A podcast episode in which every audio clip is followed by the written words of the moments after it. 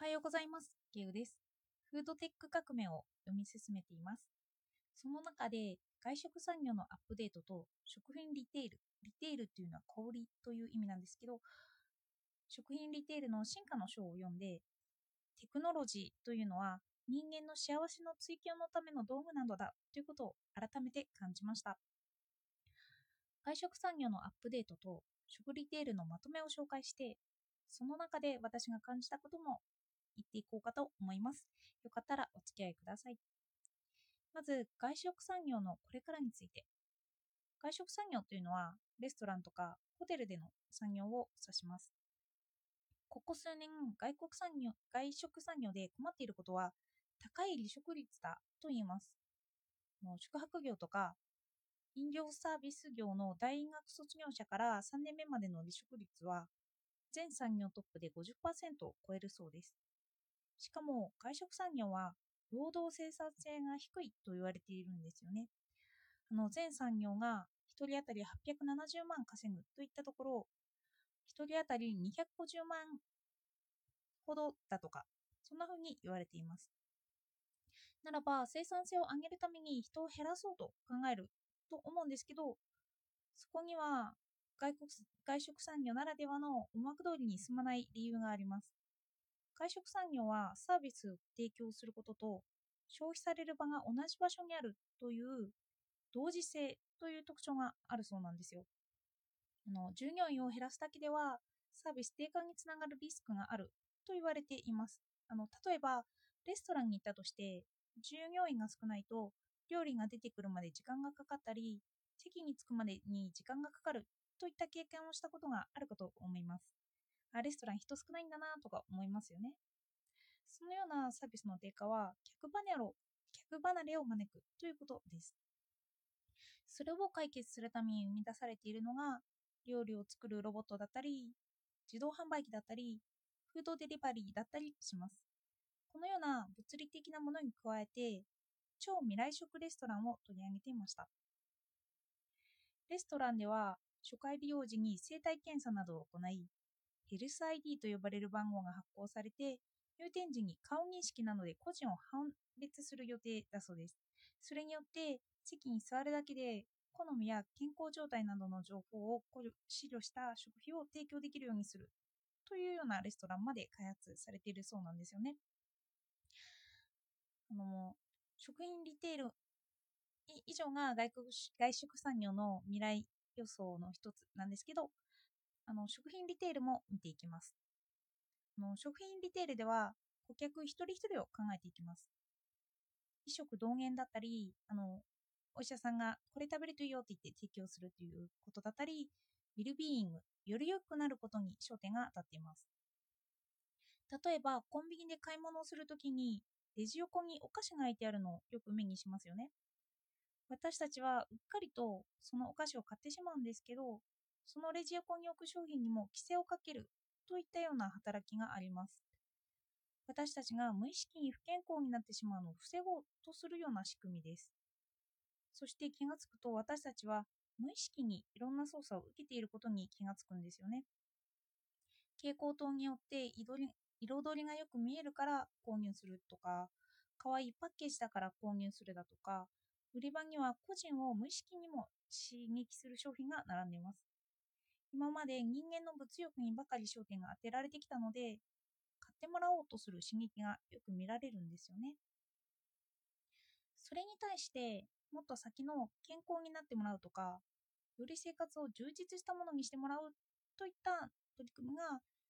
この食品リテールでは行われています。新しい価値提供に目が向けられている状況なんです。で本の2つから見てあの人類を幸せ人間を幸せにするためにテクノロジーは進化しているんだなということを感じました。私がこれらを読んで考えたのはあの人は考えないのが幸福だとする哲学者ドゥルーズの言葉です。例えば健康になるために夕食に何を作ろうかと考えるのはある種の苦痛があります。何を自分は食べたらいいんだろうと選ぶこともある種の苦痛を伴うんです。私たちが選んだり考えたりすることには苦痛があるんですけどただ提供されている時そこにあった苦痛は取り払われます。だからテクノロジーは人間の苦痛を取り除くために発展しているんだということをこの2つを読んでさらに感じました。あなたに合っているのはこれ。健康になることがいいのだからあなたはこれを食べるといい。運動不足だからこの運動をしよう。などこのように提示されることが多くなる。ということなんですよね。だからテクノロジーによって幸せになる。日常に感じるイライラや苦痛が減っていっていく過程をこれからのテクノロジーは担っていくんだろうなっていうことが予想されます。人が利便性や価値観にお金を払いそれを手に入れる。このような事態がにもうどんどんどんどんなっていくということなんですよね。ではあのテクノロジーが人の幸せを追求してくれるのならば私たちはその分暇な時間とか自由な時間を手にできるはずなんですよね。今まで日常生活をするときに感じていた苦痛が取り除かれるならば、次にもしかしたら自分が苦痛を選択するようになるかもしれないと私は思いました。暇な時間、自由な時間でその分苦痛を取りに行くんじゃないかなと思ったんです。例えば未来ではゲームが e スポーツとしてお金になってくるのではないかと言われています。そのゲームの中身を見てみますね。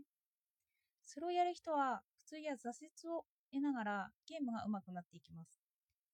そこには普通に生活することで減った苦痛やイライラが詰まってますよね。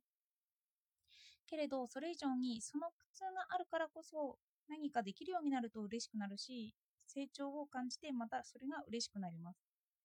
それがあるからこそ私たちは他人から与えられる苦痛を取り除いて自ら苦痛を取りに行くんだ自ら苦痛を取りに動いていくんだろうなと私は感じました。哲学で言えば今構造主義の時代だと言われています。あの人間には構造があって個人というのはその際でしかないんだっていうような。あのつまり時代の思考やその国の文化とかそういうのから逃れられないんですよね。